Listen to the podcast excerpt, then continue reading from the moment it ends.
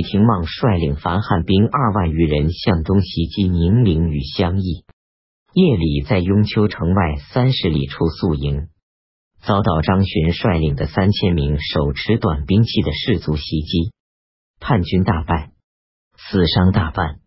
李廷望收兵连夜而逃。癸巳十二日，灵武派出的使者到了蜀中，玄宗高兴地说。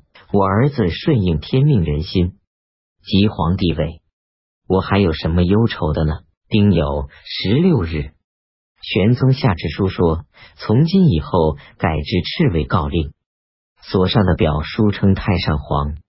国家的军政大事都先听侯皇帝的处置，然后再奏报朕之即可。等收复京城后，朕就不再参与政事。己亥十八日。玄宗亲临殿前的台阶，命令韦见素、防御崔焕奉送传国宝器与御册往灵武传皇帝位。辛丑二十日，十四名攻陷镐城。当初，玄宗每当聚会设宴时，先让太常雅乐的作部和吏部演奏，继后的是鼓吹曲、胡人乐。教坊、京兆府长安与万年两县的散乐以及杂戏，又让做成山状的山车和旱船载着乐队来来往往演奏，又让宫女表演霓裳羽衣舞，又让一百匹舞马嘴里衔杯跳舞祝寿，又让犀牛和大象入场跳舞礼拜。安禄山观看后很喜欢，攻克长安，就命令部下搜捕乐工，运送乐器。五一驱赶五马、犀牛和大象，全部到洛阳。陈司马光曰：“圣人都以道德为美，以仁义为乐，所以他们虽然住在以茅草做顶、黄土为台的房屋中，穿粗糙的衣服，吃菲薄的饭食，但不以简陋为耻，只是担心自己生活太奢侈而劳民伤财。”唐玄宗自认为天下太平，想不到会有后患，便想耳目的欢愉，极尽歌舞精巧，认为帝王富贵都不如他，想使前无古人，后无来者，不只是娱乐自己，也借以向他人炫耀，却不知道强盗就在身旁，觊觎着帝王的宝座，以致最后落得仓皇出逃。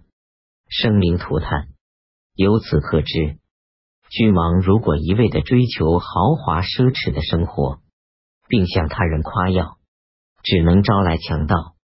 安禄山于凝碧池宴请他的臣下，盛奏各种乐曲，梨园弟子往往悉哭泣，叛军则都露着刀，斜着眼监视。乐工雷海清不胜悲痛，把乐器扔在地上。向西痛哭，安禄山大为愤怒，命令把雷海清捆在市马殿前，肢解了他的身体。